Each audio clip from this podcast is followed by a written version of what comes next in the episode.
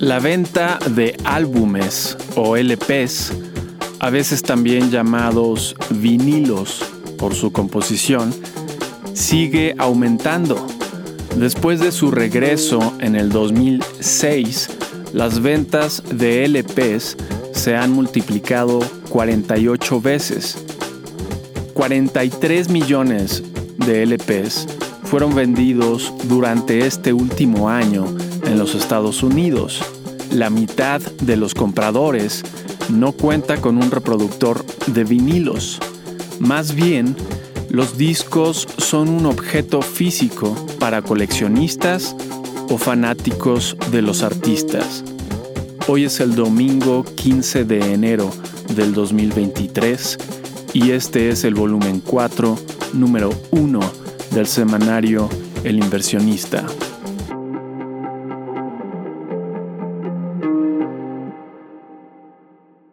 Esta semana fue positiva para los mercados. En Estados Unidos, la menor inflación anual fue recibida con gran entusiasmo, cosa que, junto con anuncios de inversión extranjera en nuestro país, fortaleció al peso. La economía china comienza a reactivarse. Decenas de miles de viajeros volaron hacia y desde China esta semana después de que el gobierno levantara casi todas sus restricciones sanitarias el pasado domingo. Junto con las temperaturas benevolentes de este invierno en Europa, la economía mundial parece que crecerá más y por ello han subido los precios de materias primas. El Banco Mundial parece haberse adelantado en su pronóstico de menor crecimiento hecho esta semana. En noticias políticas, Lula da Silva, presidente de Brasil, que entró el pasado 2 de enero en funciones, autoproclamado de izquierda, prometió reducir la influencia de militares en su gobierno después de la incursión de manifestantes al Palacio Presidencial, al Congreso y a la Suprema Corte el domingo pasado.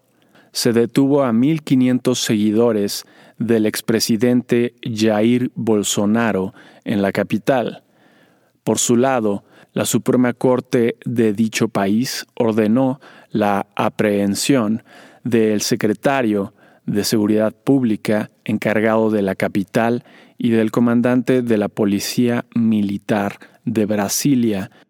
Por otro lado, en Perú trataron de tomar el aeropuerto 9.000 manifestantes demandando la liberación del expresidente Castillo, el mismo que trató de disolver el Congreso hace ya varias semanas. Corea del Sur advirtió que podría desarrollar sus propias armas nucleares o solicitarlas a Estados Unidos si la amenaza de Corea del Norte aumenta.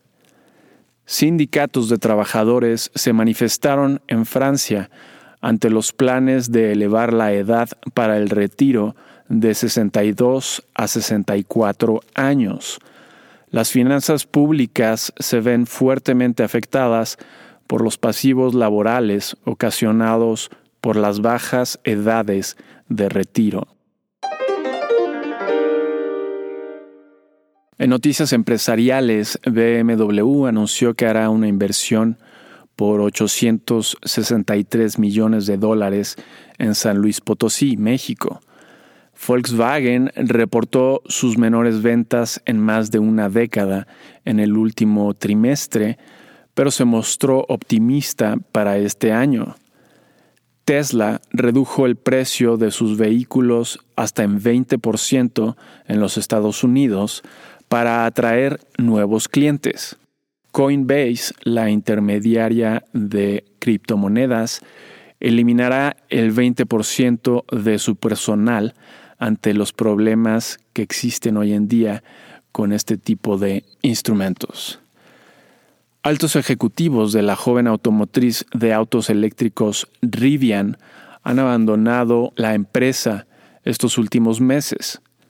Goldman Sachs es otra financiera que realizará importantes recortes.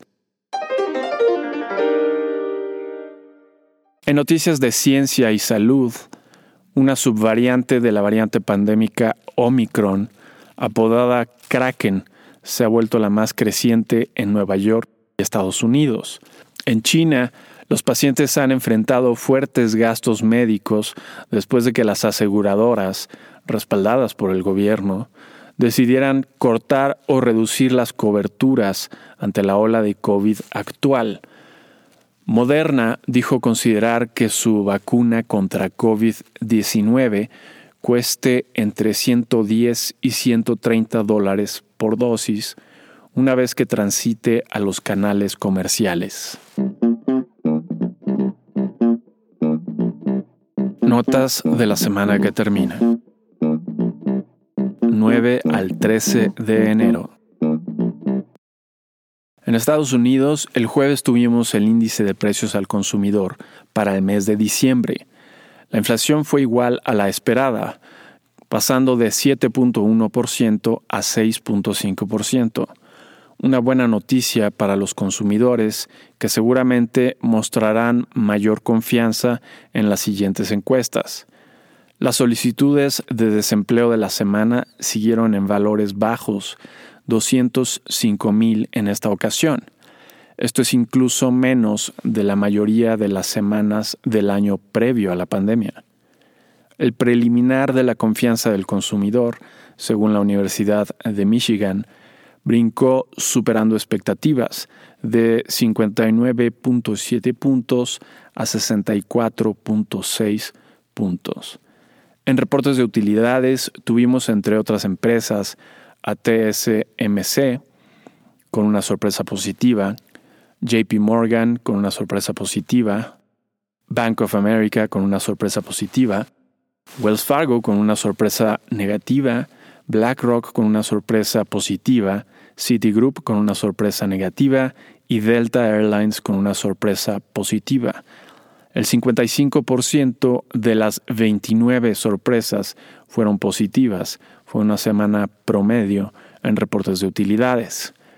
Con respecto a la semana pasada, el índice Standard Poor's 500 de la bolsa estadounidense avanzó 2.6%. El petróleo West Texas Intermediate subió de 73 dólares el barril a 80 dólares el barril. Y el oro subió de 1.864 dólares la onza a 1.923 dólares la onza. En México, los datos revisados de la balanza comercial de mercancías para el mes de noviembre mostraron una reducción en las importaciones que contribuyó a reducir el déficit comercial correspondiente. La inflación anual aumentó ligeramente para el mes de diciembre, ubicándose en 7.82% frente al 7.8% del mes anterior. El dato preocupante fue el de la inflación mensual subyacente, que revirtió su trayectoria descendiente. Los datos de la industria automotriz de vehículos pesados para el mes de diciembre fueron los siguientes. La producción fue 4.59% menos que la del mismo mes del año anterior. Las ventas nacionales fueron 32% mayores a las del mismo mes del año anterior y las exportaciones fueron 5% menores a las del mismo mes del año anterior. Los turistas internacionales para el mes de noviembre fueron 3.3 millones, aún por debajo de los valores del sexenio anterior. La inversión al mes de octubre mostró un aumento mensual de 1.4% después del retroceso del mes anterior la producción industrial al mes de noviembre no mostró cambio alguno frente al mes anterior. Con respecto a la semana pasada, el índice de precios y cotizaciones de la Bolsa Mexicana de Valores avanzó 3.56% y el tipo de cambio bajó de 19.31 pesos por dólar a 18.84 pesos por dólar. ¿Qué podemos esperar para la semana entrante? 16 al 20 de enero. En Estados Unidos será una semana tranquila. El lunes se celebra el aniversario de Martin Luther King. El miércoles tendremos las ventas minoristas para el mes de diciembre, con y sin automóviles. Se espera una ligera reducción de 0.5% y 0.2% respectivamente. Ese mismo día tendremos la producción industrial al mes de diciembre. Se espera una reducción mensual de 0.1%. El jueves tendremos los permisos de construcción y comienzos de construcción de residencias, ambos para el mes de diciembre. Y el viernes tendremos las ventas de casas existentes al mes de diciembre. Se espera una contracción de 7.7%. Estas ventas se encuentran en los niveles del mínimo observado en la pandemia. Es probable que se deba al exceso de nuevas residencias construidas durante el último periodo de bajas tasas de interés y crecientes precios de estas. Todo ello junto con las mayores tasas de interés existentes hoy en día.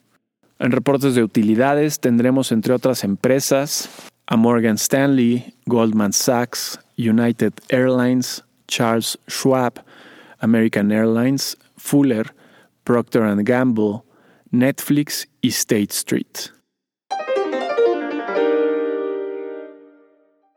En México, el viernes tendremos las ventas minoristas para el mes de noviembre.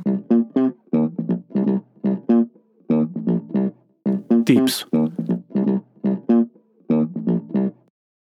Las tasas de interés nacionales y extranjeras todavía tienen trecho por recorrer. El invierno europeo ha sido sumamente benévolo y China retoma actividades económicas. Todo apunta a que los siguientes meses serán de una economía mundial pujante, contrario a los pronósticos del Banco Mundial. En Estados Unidos, la reciente baja en la inflación anual le da más margen al Banco Central para subir las tasas de interés sin castigar tanto a la economía. Por ello, seguimos viendo con buenos ojos a la bolsa estadounidense.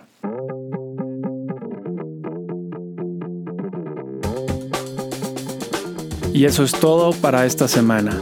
Si te interesa consultar la versión completa, ver números anteriores o suscribirte para recibir El inversionista de forma gratuita, lo puedes hacer a través del sitio elinversionistaonline.com. Y si te gusta escucharnos, por favor déjanos una reseña en la plataforma que utilices. Nos ayudaría mucho. Mi nombre es Gerardo Gómez Ruano. Nos vemos la siguiente semana.